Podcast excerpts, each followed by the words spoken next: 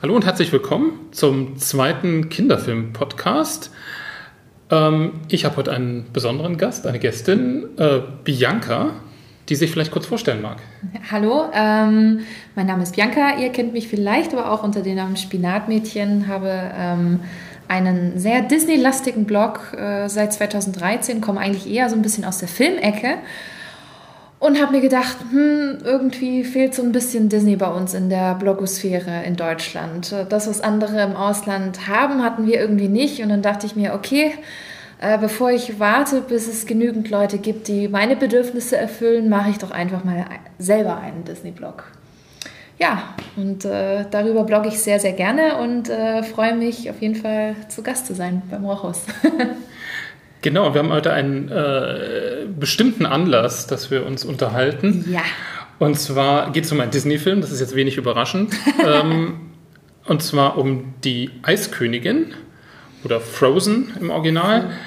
Und zwar kam es dazu, weil du einer Freundin von uns ähm, erzählt hast, dass du die Eiskönigin gar nicht so gut findest und überhaupt nicht verstehst, warum andere Leute die gut finden können jetzt überspitzt formuliert. Ja. Es gäbe ja schließlich seitdem schon viel bessere Disney-Filme.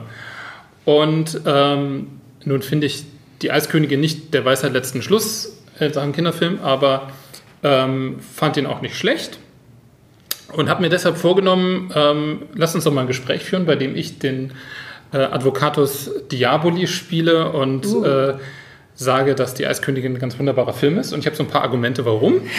und wir diskutieren darüber, warum er das vielleicht nicht ist.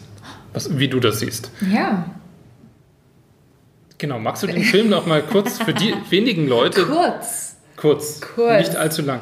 Für die wenigen Leute, die ihn noch nicht, beziehungsweise deren Kinder ihn noch nicht gesehen haben, kurz zusammenfassen. Naja, es geht eben um eine Adaption von Disney vom klassischen äh, Märchen Die Schneekönigin, was viele sicherlich kennen von Hans Christian Andersen. Ähm, was ich übrigens damals schon sehr, sehr gerne geguckt habe, da gab es eine finnische Verfilmung von 1986. Die habe ich damals im Kinderkino gesehen. Jahre später, also glaube ich mit drei, vier, und hat für mich ehrlich gesagt heute immer noch das Prädikat creepy as. Äh, ja, ähm, jetzt kann man gerne biepen.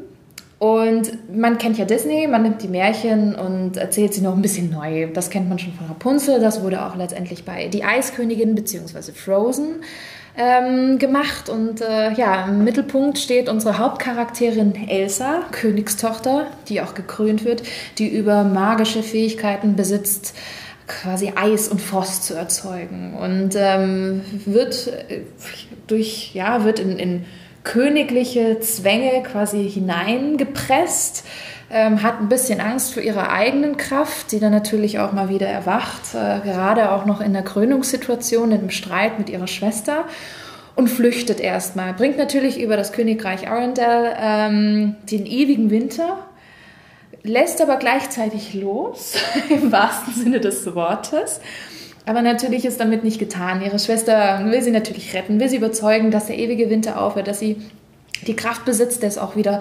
zurückzunehmen, zu sehen, was sie da gerade alles angerichtet hat. Es kommt zum Streit und Anna äh, wird letztendlich ähm, getroffen von ihrer Macht mitten ins Herz. Und die Frage ist, wie wird sie davon kuriert? Und da sagen ihr natürlich diese kleinen lustigen Steintrolle ähm, durch eine Tat der wahren Liebe, was natürlich bei Disney immer schon so eine bestimmte Intention hat. Ne? Wahre Liebe kennt man ja eigentlich ganz gut.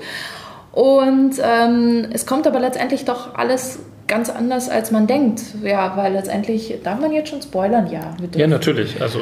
Wir dürfen. Ähm, letztendlich ist ähm, Elsa in Gefahr durch die vermeintliche Liebe ihrer Schwester Anna, der letztendlich der große Bösewicht des Films ist und äh, eigentlich nur nach dem Thron trachtet von Arendelle. Aber Anna ist diejenige, die letztendlich Elsa vor ihrem tödlichen, möglicherweise tödlichen Schicksal bewahrt durch einen Akt wahrer Liebe ihrer Schwester. Und wird zwar zu einer äh, Eisstatue, aber durch die Liebe, durch die gemeinsame Liebe, und durch diese Trauer von Elsa ähm, ist der Bann quasi gebrochen und äh, dann lebt sie. Das ist jetzt mal ganz grob umrissen. Sidekicks lassen wir mal außer Acht. Ne? Kein, genau. kein Olaf, kein Sven. Alles gut. Die, die, die kommen wahrscheinlich gleich noch. Aber ähm, genau an der Stelle, also das Ende Ähm, ist natürlich schmalzig, ist wunderschön und all diese Dinge.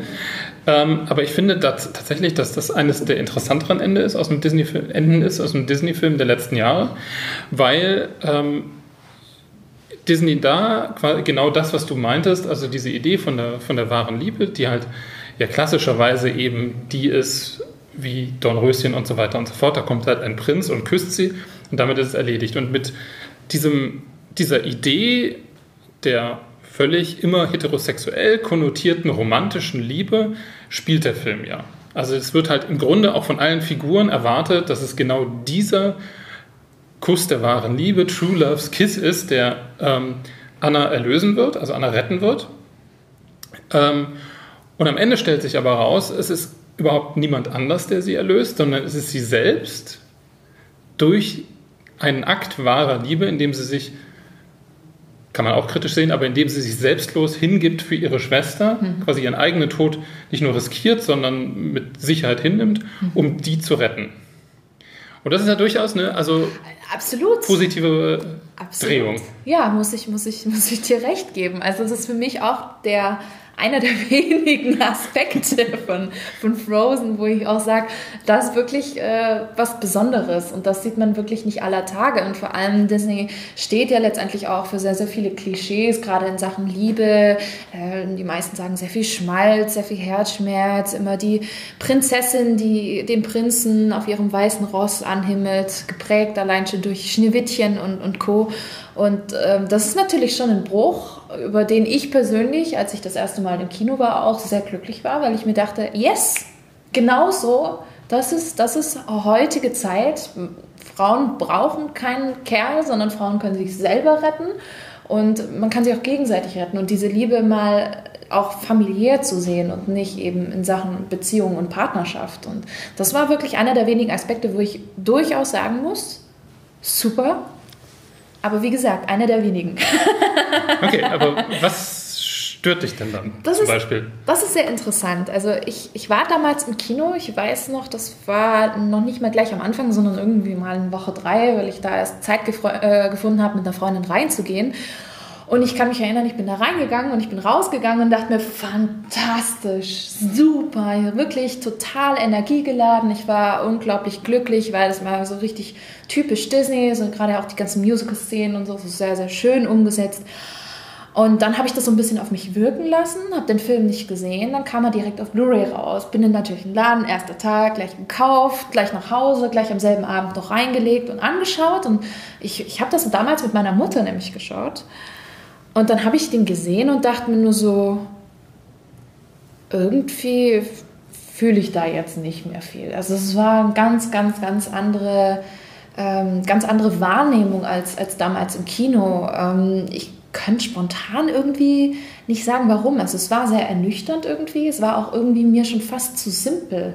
Weil dieses Gefühl von damals im Kino hat sich absolut nicht vorm Fernseher einstellen wollen. Und ähm, vielleicht lag es auch daran, dass ich auch in der Zeit vielleicht auch ein paar andere Filme aus dem Hause Disney Animation auch geguckt habe. Und ähm, ich bin nach dem zweiten, also nach dem ersten Rewatch zum, zum äh, Schluss gekommen, dass ich gesagt habe, ist okay, aber es ist definitiv nicht der Meilenstein. Und man muss dazu auch sagen, ich glaube, ein großer Faktor ist dieser unfassbar große Hype dieser Hype ist einfach alles erdrückend, erschlagend, die komplette Marketingmaschinerie rund um Anna und Elsa. Jetzt zu Weihnachten, boah, bester, bester Zeitpunkt, man muss nur in die Läden gucken, egal ob das jetzt irgendwelche Müsliflocken sind oder Schokotafeln. Es ist, es ist schon extrem heftig, wie Disney damit umgeht. Klar, es ist ein Kassenschlager, es ist ähm, ein, ein riesengroßer Hit gewesen, auch von den Einnahmen her. Also was Besseres hätte Disney nicht passieren können. Aber auf der anderen Seite macht man eben durch diesen Overkill-Hype auch einiges kaputt. Und bei mir ist da zumindest einiges kaputt gegangen. Also immer dieses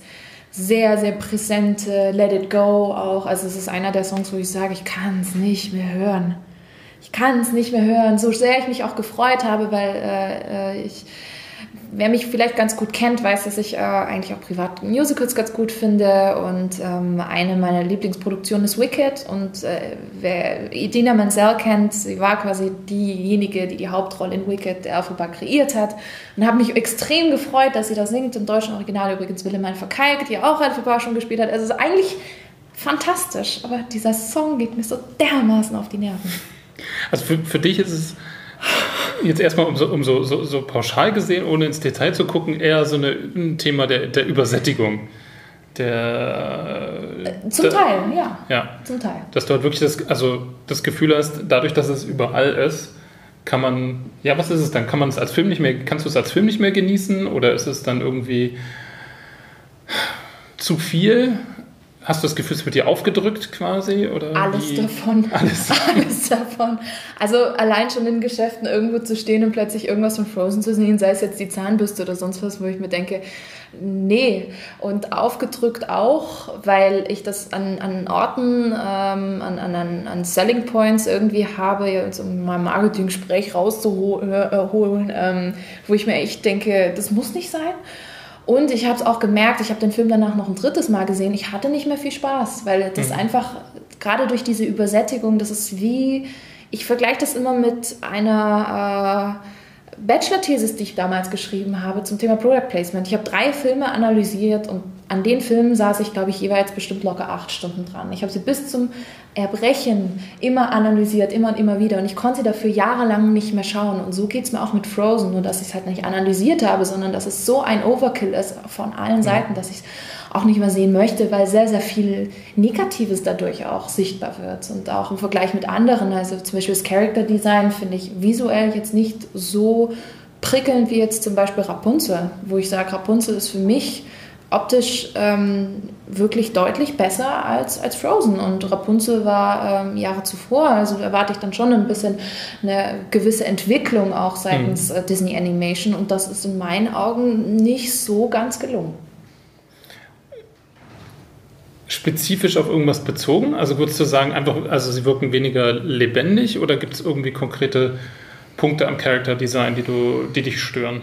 Ähm, also ich meine, das Character Design von Disney in den letzten Jahren, gerade eben bei, bei Frauen und Prinzessinnen, ist relativ ähnlich. Sehr, sehr große Augen, sehr kleine Stupsnasen, sehr große Köpfe ähm, im Vergleich zum Torso, was jetzt zum Glück durch Moana ja jetzt auch ein bisschen aufgehoben wird. Ein ja. wenig, ja.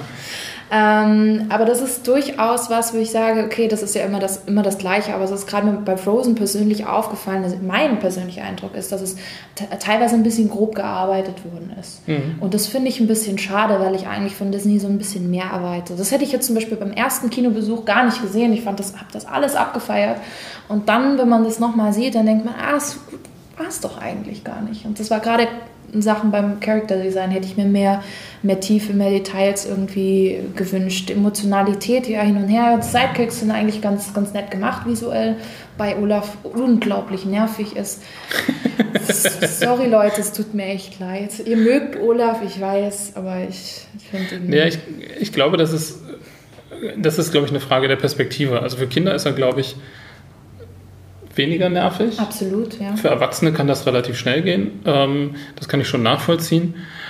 Aber er ist halt ziemlich erfolgreich als ähm, Figur so, dass er natürlich all die Sachen auch leichter macht und dass er halt auch, mhm. glaube ich, als Figur auch ein bisschen mit diesen, mit den, mit den Sachen und Bedrohungen, die da halt immer wieder auch auftauchen, dass er die halt harmloser macht. Ja? Also der, der, ist, der, hat nicht, der ist nicht nur Comic Relief in der Sinne, im Sinne von äh, Sachen lustig machen, sondern er ist auch Comic Relief im Sinne von zeigen, es wird Vertrauen wecken quasi, es wird nichts passieren. Weil das halt gerade in dem Film, da gibt es ja doch einige Szenen mit, mit beinahe Abstürzen, irgendwelche Schluchten und so weiter und so fort. Ähm, und so weiter, da ist halt Olaf immer derjenige, der halt irgendwie durch die Gegend fliegt, sich in Teile teilt und dann natürlich immer alles wieder zusammengefügt wird. So. Plus, dass er natürlich noch diese Einzelelemente hat, wo so ein bisschen dieses Thema Winter, Sommer irgendwie sich, also finde ich, find ich sogar noch den, glaube ich, vielleicht den nettesten Teil von Olaf im Grunde und die witzigste Idee, einen Schneemann zu haben, der sich nach dem Sommer sehnt und das ist allerdings sich gut, nichts ja. mehr wünscht, ja. wobei das, glaube ich, auch ein altes Märchenmotiv ist, der, der sich nichts mehr wünscht als ein, äh, ein den Sommer zu erleben, ja? Mhm. ohne zu verstehen, was das ist, weil er überhaupt nicht. Er kennt das wie, ja kann er? Wie kann er, ja? Sonst das ist ja. Ja. Existiert ja sonst gar nicht. Genau. Aber du hast gerade schon erwähnt, dass es Filme gibt, wo du das Gefühl hast, äh, die sind besser, die seitdem entstanden sind. Kannst du konkret irgendwie ein Beispiel nennen und vielleicht ein Thema oder einen Grund, warum du den besser findest als die Eiskönigin? Also ich meine davor auf jeden Fall schon mal Rapunzel, mhm. weil für mich da einfach diese, diese typische, das, was ich persönlich von Disney erwarte, unter anderem auch die Qualität in Sachen Visualität, Character Design, ist für mich in dem Vorgänger, wenn man es so will, ähm, deutlich ähm, mehr ähm, erfüllt. Auf der anderen Seite dann natürlich äh, Filme danach wie, boah, das ist, ich gehe gerade so ein bisschen durch Bestes Beispiel dieses Jahr kommt zwar überhaupt nicht aus der Märchenecke, aber es ist natürlich dieses Jahr der größte Hit schlechthin. Zootopia, Zoomania, Zootropolis, sucht euch einen Titel aus. Ähm, das ist natürlich, äh, das ist für mich schon ein Film, da wird es richtig deep. Und das ist für mich äh, eigentlich der Master Showcase von Disney Animation aus den letzten Jahren. Also da würde in meinen Augen wirklich fast alles richtig gemacht. Klar kann man es nicht so vergleichen, es ist ein komplett anderes Genre, es geht äh, um, um teils andere Thematiken, aber das ist für mich auch so ein Film, wo ich sage, es ist besser. Ich sage selbst auch Wreck-It Ralph, ich bin ein ganz, ganz großer Fan von Wreck-It Ralph und freue mich schon auf den äh, zweiten Teil. Auch das, würde ich sagen, hat mir besser als Frozen gefallen, weil es einfach für mich runder war, für mich unterhaltsamer und es hat einfach perfekt gepasst. Und dafür, dass Frozen wirklich sich selber auch verkauft als, als typisches Disney-Märchen mit halt natürlich diesen Gedanken, wir machen mehr als das, weil wir haben plötzlich ganz andere Vorstellungen drin, die so bei Disney nie gegolten haben, ist es trotzdem für mich nicht unbedingt eine runde Sache. Also runde Sache also da brauche ich gar nicht Advocatus Diaboli, äh, Diaboli zu sein. Äh, äh, runde Sache würde ich jetzt gerade im Vergleich zu Wreck-It Ralph anders sehen. also ich habe den, hab den auch sehr gemocht, zumal der für mich natürlich irgendwie so einen, diesen nostalgischen Computerspiele-Dings und so drin hat. Ja, wundervoll. Ähm, aber ich fand den insgesamt eher unrund. Also im Sinne von, dass ich da nicht das Gefühl hatte, dass es wirklich gut alles zusammen sich zusammenfügt zu so einer Gesamtgeschichte. Ähm, wobei das natürlich eine Kategorie ist, die man jetzt irgendwie filmkritisch, sagen wir mal, nur mühsam irgendwie wirklich so richtig einfangen kann. Also da, das äh, ist so ein bisschen vage, aber da, bei, bei Wreckcraft hatte ich so ein bisschen das Gefühl, die, die, die Story zerfasert. Ähm, der hat nicht so eine wirklich klare Richtung. Da kannst du gerne anderer Meinung sein. Ja, das können das wir gerne, bin ich.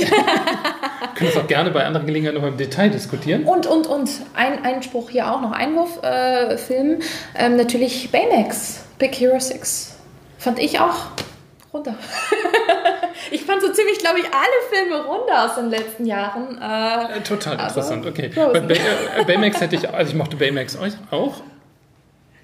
Aber der hat für mich auch wieder das der hat für mich so ein bisschen das Problem, dass er, dass er im letzten Drittel ähm, zu sehr zu so einem Superhelden-Action-Düdel zerfällt, wo, wo, wo im Grunde all das, was vorher aufgebaut worden ist, auch an, an emotionalen Figuren und dann und so, nicht wirklich mehr zur Geltung kommt. Also der wird dann relativ gewöhnlich. Der wird halt so ein bisschen so ein Avengers für Kinder. Ist halt eine Marvel-Verfilmung, ja, muss man dann halt auch sehen. okay, kann man, kann man darunter sehen, ja, aber dann würde ich halt, also dann finde ich, da, da hinkt dann für mich der Vergleich, ja. mit, mit, äh, mit Okay, kann man, kann man lassen. Aber ähm, also Zootropolis, also Zootopia, so whatever. Mania. Zoomania, ähm, der deutsche Titel ist der schlechteste von allen ja, leider. drei Varianten, leider, leider. aber davon ganz abgesehen.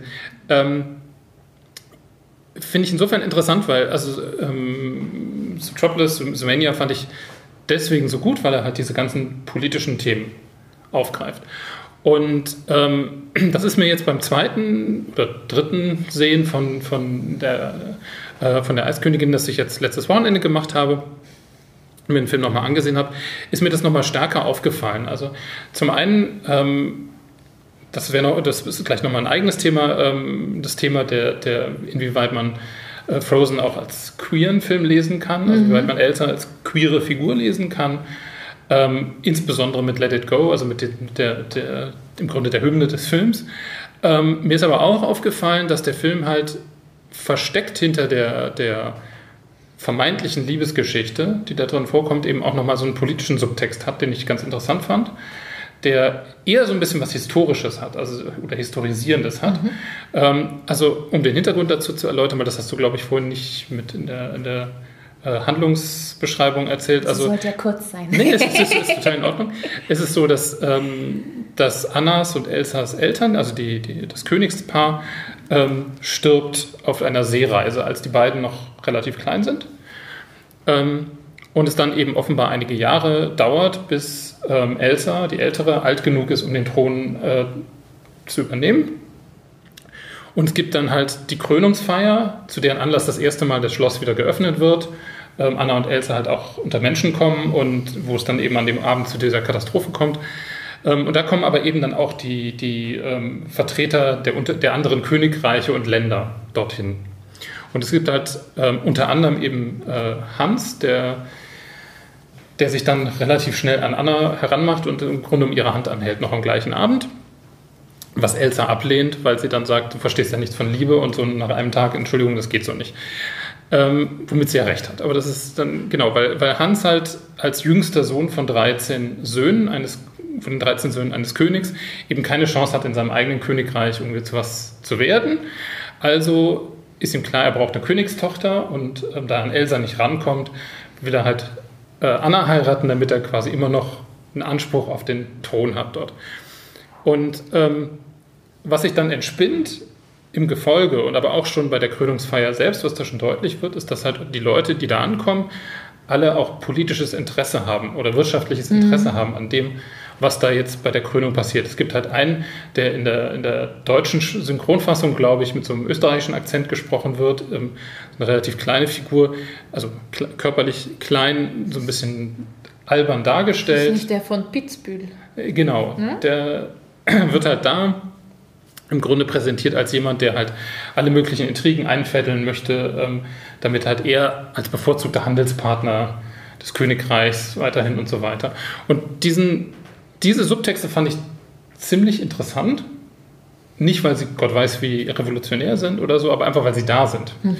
Also, weil eben das Königreich auf einmal nicht mehr einfach nur ein Königreich ist, wo es halt ein schönes Schloss gibt und einen König und die Untertanen, die den König alle ganz toll finden und so, sondern ähm, das Königreich ist eins von vielen und es gibt da irgendwie politische Verbindungen. Mhm. Und das hatte ich so, glaube ich, auch generell in, in also in Disney-Filmen meines Wissens noch überhaupt noch nicht gesehen. Zumal es auch noch interessant wird, dann äh, wie letztendlich diese politischen Verbindungen letztendlich darin gipfeln, dass man Elsa als eigentlich rechtmäßige Königin ja letztendlich auch stigmatisiert und sie letztendlich auch vor, vor der ganzen Belegschaft oder vom Volk so ein bisschen äh, denunziert. Und das finde ich eigentlich auch nochmal einen sehr, sehr spannenden Aspekt, eigentlich ein, ein rechtmäßiges Staatsoberhaupt, diesmal sogar in Form einer Frau, letztendlich durch einen Mann auch wieder zu stigmatisieren. Ich finde, da steckt auch schon unglaublich viel drin. Mhm. Und man könnte es eben, und das ist dann die Verlängerung in Richtung des Queer-Readings, ähm, das natürlich auch lesen als gewissermaßen gesellschaftliche Ablehnung von Elsa, die halt wegen ihrer Andersartigkeit abgelehnt wird. Also das ist im Grunde, das müssen wir vielleicht ein bisschen den Hintergrund für, für noch erzählen, dass es halt im Grunde von, ähm, von verschiedenen Autorinnen und Autoren quasi die, die These gibt, ähm, dass man Elsa als Figur so lesen kann, dass sie halt eine andere ist im Rahmen dieser, dieser, äh, dieser Gesellschaft, dass sie halt fremd ist. Ähm, was eben man Möglichkeit, möglichst, also möglicherweise eben als lesbisch sein mhm. lesen kann, als queer in irgendeiner Art und Weise. Ähm, und die sich eben durch ihre Flucht und dadurch, dass sie sich dann in die Berge begibt, mhm. ähm, davon befreit. Also indem sie sich von den, von den Zwängen der Gesellschaft befreit, die sie eben, das wäre dann die politische Ebene quasi, die sie halt als Gesellschaft, in dem Fall die höfische Gesellschaft halt ablehnt und wenn man das halt ähm, so sieht, dann hat man halt die, die, den, den, Song Let It Go, also das, was sie singt, als sie dann oben auf dem Berg ist und das erste Mal frei ist.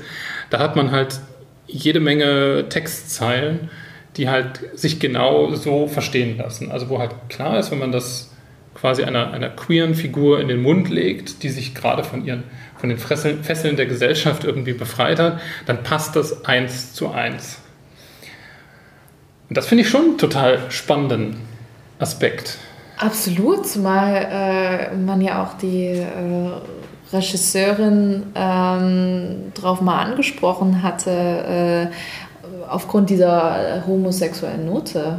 Und sie hatte darauf geantwortet, we know what we made. Ähm, hat es aber durchaus äh, offen gelassen und hat gesagt, äh, ja, ist quasi dem Zuschauer überlassen, was er daraus macht. Und das finde ich eigentlich ganz interessant, weil man kann wirklich so viele verschiedene Dinge aus der äh, Figur Elsa herauslesen. Also natürlich äh, theoretisch, wenn man, wenn man jetzt nicht diese homosexuelle Note und diese, diese Intention lesen möchte, dann kann man das natürlich auch aus, aus gesellschaftlichen Zwängen auch generell sehen oder aus ihrer Verpflichtung als Figur, dass sie letztendlich ja eine Königin ist und ähm, wer jetzt gerade übrigens Netflix The Crown guckt, müsste sich eigentlich erinnert fühlen, weil äh, es gibt auch dort eine Szene, wo ähm, äh, Queen Elizabeth quasi so ein bisschen bewusst wird, dass sie zwei verschiedene Ichs hat. Einmal dieses Private und einmal eben dieses Königliche. Dass sie eine Rolle zu erfüllen, äh, erfüllen hat und sie muss quasi ihre Private entweder hinter sich lassen oder sogar sterben lassen, wenn man es genau will. Ähm, und das ist ja letztendlich auch nichts anderes bei Elsa. Sie hat zwei verschiedene Ichs und sie muss ihr privates, persönliches Ich mit ihren eigenen Leidenschaften eigentlich komplett unterdrücken oder beiseite schieben, damit sie diese Rolle von dieser politischen Machtperson, so wie man es so will, als Königin auch erfüllt.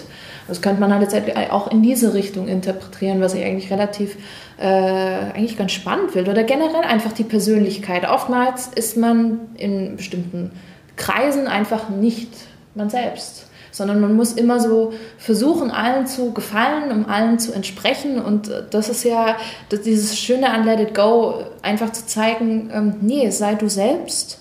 Scheiß auf Strukturen, scheiß auf Pflichten, egal was für Konsequenzen drohen sollten, sei einfach du selbst. Und also egal welche Richtung man, man schiebt, das ist, ich weiß, der, der, der Song nervt, aber die Intention ist schon spannend. okay, aber da du jetzt den Film ja quasi implizit schon so wahnsinnig lobst, ja, drehe ich jetzt mal gerade die Rollen um. Nein. Und äh, ziehe mich jetzt, äh, nehme jetzt mal eine andere Position noch ein, ähm, weil ein Text, den ich im, im Rahmen der Recherche dafür gefunden hatte, ähm, ist eine Auseinandersetzung von, von Dana Stevens, eine, der Filmkritikerin von Slate.com die ähm, auch ihre Erfahrungen mit, mit Frozen beschrieben hat. Die hat das weniger als Filmkritik gemacht in dem Fall, sondern mehr als Erfahrung, wie sie den Film mit ihrer Tochter zusammen wahrnimmt, die Frozen total großartig findet oder fand. Der Text ist schon ein bisschen älter, ähm, von vor zwei Jahren, glaube ich. Und der ähm, in dem Text gibt es halt eine Stelle, wo sie dann sagt, ähm, wo sie genau diese, diese Szene ähm, beschreibt, wie, wie Elsa halt oben da ihr Eisschloss quasi mit ihren eigenen Kräften hat entstehen lassen. Und das nächste, was sie ja macht, ist, dass sie ihre Haare lockert mhm. ähm, und dass sie mit einer, einer, genau, so ein bisschen durch die Gegend wirft und sich dann nach vorne legt und sich dann mit, mit weiteren Bewegungen halt äh, sich quasi selbst ein neues Kleid macht ja, und dann ja, genau. ihre eigene Kraft damit macht. Und das ist natürlich, also das hat ja was von, von Selbstermächtigung. Das ist natürlich wieder so ein Disney-Standardthema, wenn man so will, ja, dass mhm. die Figur halt ihre eigenen, ihr eigenes Ding macht und auf einmal in sich selbst die Kraft findet. Was schon wieder echt auch eine Plattitüde ist, um es mal so ein bisschen negativ zu sagen.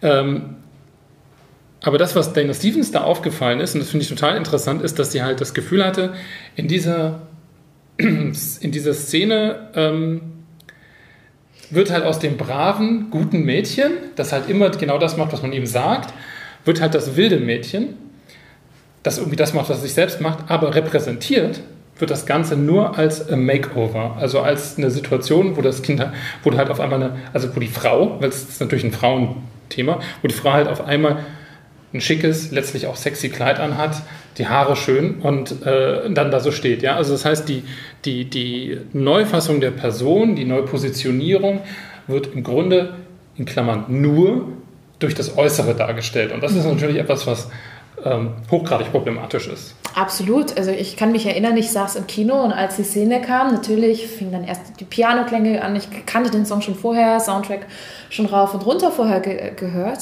Und ich habe diese Szene gesehen und dachte mir erst so am Anfang, wow, okay, selbstbewusst, äh, sich befreien von allen Zwängen, hier komme ich. Und dann ging es los, wo sie ihr eigenes Kleid zauberte und dann ist sie dann letztendlich oben, äh, geht raus auf den Balkon, äh, singt den Sonnenaufgang quasi an und äh, du siehst ihre Maße, du siehst die Proportionen, du siehst, wie das Kleid geschnitten ist und denkst dir nur so, holla, das ist, das ist jetzt Disney. Also da wirklich, da saß ich drin und dachte mir, sexy, wirklich wirklich ganz schön sexy für Disney, weil normalerweise, also die Prinzessinnen in den letzten Jahren, klar, auf ihre eigene Art und Weise natürlich auch sehr auf ihr Aussehen bezogen, aber das ist schon auch von der Optik her schon, schon ja, schon fast ein bisschen sexualisierend. Mhm. Und von daher kann ich das sehr, sehr gut verstehen. Auf der anderen Seite sage ich auch, klar, das ist, man muss jetzt auch ein bisschen sinnbildlich arbeiten für das, was letztendlich auch bei ihr im Kopf und in ihrer Persönlichkeit abgeht. Und das singt sie ja nicht nur, sondern das muss ja auch irgendwie dargestellt werden. So, und wie stellt man das natürlich dar? Das stellt man natürlich auch durch das Äußere dar, damit der Zuschauer auch in der letzten Reihe kapiert, was eigentlich quasi mit Elsa abgeht. So, also sind wir mal ganz, ganz platt, aber letztendlich ist es nur Mittel zum Zweck, um es nochmal eindrücklich darzustellen. Ja, ich habe dann auch andere, andere Autorinnen dazu gelesen, die dann eher argumentiert haben, ähm, ja, das kann man so lesen, aber der äh, Punkt ist, dass es an der Stelle ähm, ja nur der Startpunkt ist. Also es ist halt quasi der, der, der Punkt in ihrer Entwicklung, wo sie sich halt von bestimmten Dingen befreit und wo dann aber noch viel danach passiert. Also quasi ein, ein, ein Punkt der Selbstermächtigung, dem dann auch Selbstkritik und Auseinandersetzung damit folgt.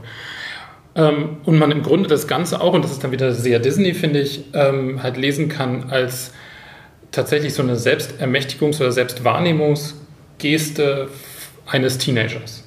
So, in dem Fall stärker natürlich des weiblichen Teenagers. Das ist, der ganze Film ist ja massiv gegendert, also das muss man auch sagen. Also Extrem. es ist halt sehr, sehr stark auf weibliches Publikum, auf so auch vom Marketing, das dich so nervt, äh, gedreht. Also das heißt, mit all den Stereotypen, die man halt darüber so hat. Ne?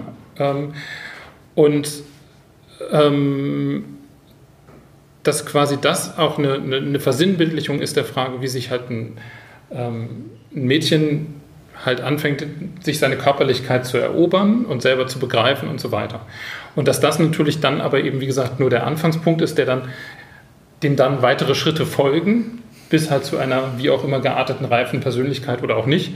Aber die, also das passiert jetzt nicht unbedingt alles in dem Film, aber das wäre ja auch was. wäre vielleicht auch nicht mal nicht, also das von Disney mal zu sehen, mal so eine vollständige Charakterentwicklung, wäre auch mal spannend, wobei das dann vielleicht natürlich ähm, die Filme von Pixar dann irgendwie erledigen. Oder eben der zweite Teil, nachdem es der Kurzfilm ja schon äh, völlig ver, vermiest hat. Der zweite Teil von Frozen meine ich jetzt. Ja, das, das, wird, das wird noch interessant. Das wird sehr interessant. Wird es ihn geben? Was meinst du? Ihn wird es geben. Er ist ja schon in Pre-Production und alles. Er wurde schon offiziell gemacht und ich bin mir auch sicher, der Film wird nicht abgesäbelt. Dieses Sequel wird kommen. Definitiv. Wird er seine weibliche Partnerin haben? Also eine Partnerin?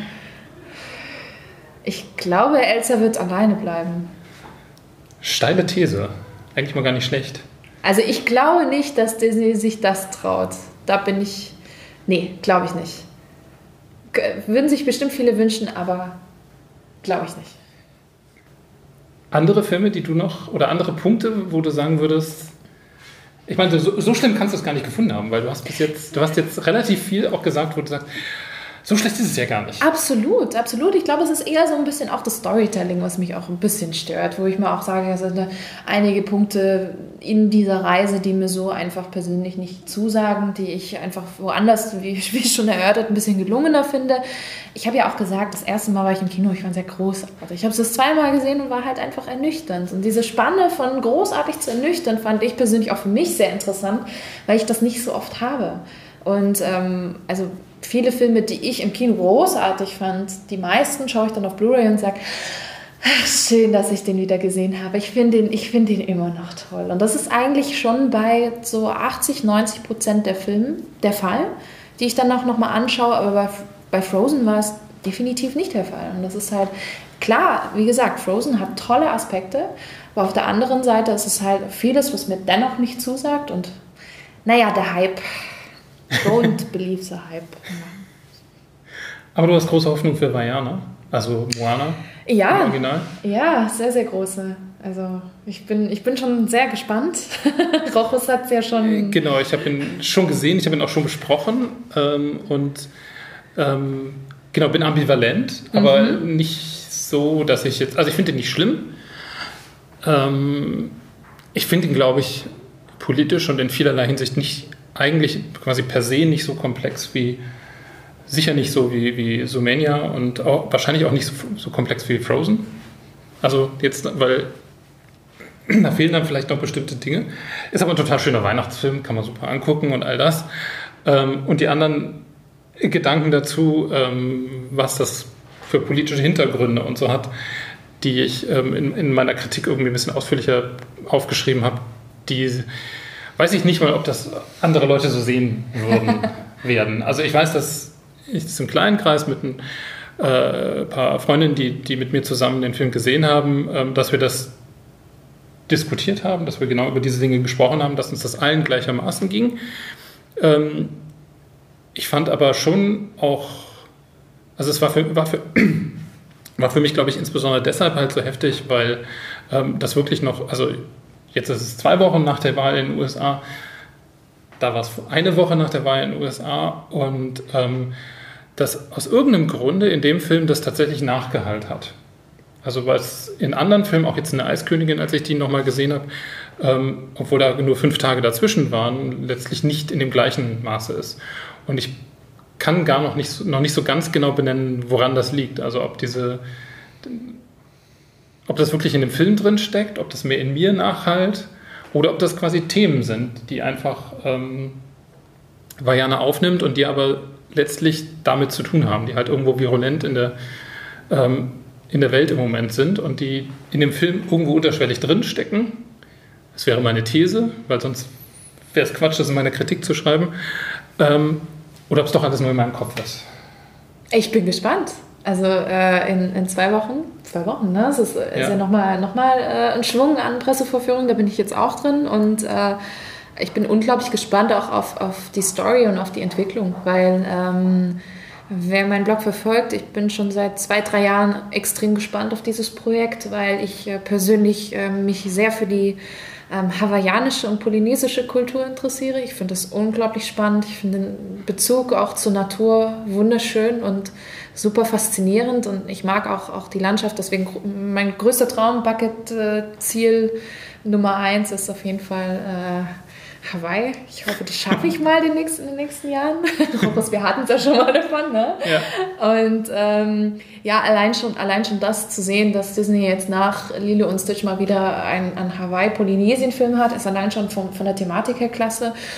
Und dann eben auch noch eine junge hawaiianische Prinzessin-Führerin, wie kann man es nennen? Das Prinzessin will sie ja nicht sein. Also das ja, wird in dem Film auch genau. thematisiert. Ähm, ja, das ist äh, die, die auch wieder natürlich für, für sehr viele Werte ähm, steht, die äh, 2016 gerecht sind. Und das finde ich, find ich einfach toll, allein schon vom Prinzip her. Dann noch die Musik von Lin-Manuel Miranda, ganz großer Fan, schon seit acht Jahren. Also das ist für mich ein, ein Rezept, was, wo ich schon sage, Bam, Leute, genauso, genauso. Und ich bin echt gespannt, ob ich in zwei Wochen dann auch so rauskomme und sage, bam, ihr habt es geschafft.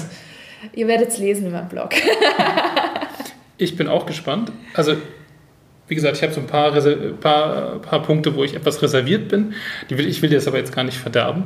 Was mich aber, und das kann man vielleicht noch zum, zum Abschluss sagen, was mich schon auch, was ich positiv fand, war tatsächlich, dass halt die, die, die Hauptfigur, Vajana oder im Original Moana, ähm, dass sie eben nicht so eine ganz typische Prinzessin ist. Sie muss auch nicht von niemandem gerettet werden.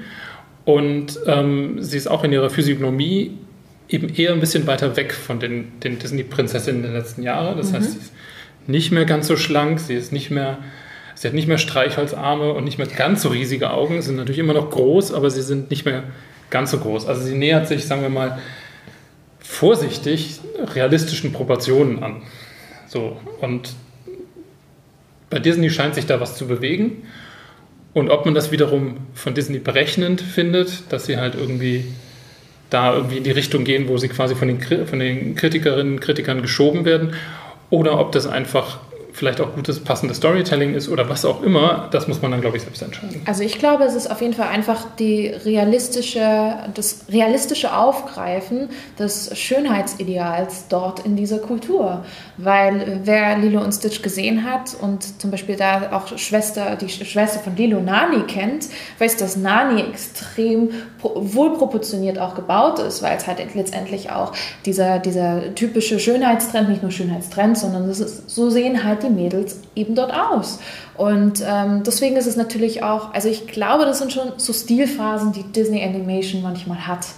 Äh, kommt drauf an, wer halt wirklich ähm, die einzelnen Charaktere designt und wer dafür zuständig ist, ähm, wie generell eben dieser Animationsstil dann eben ähm, ist in diesem Film.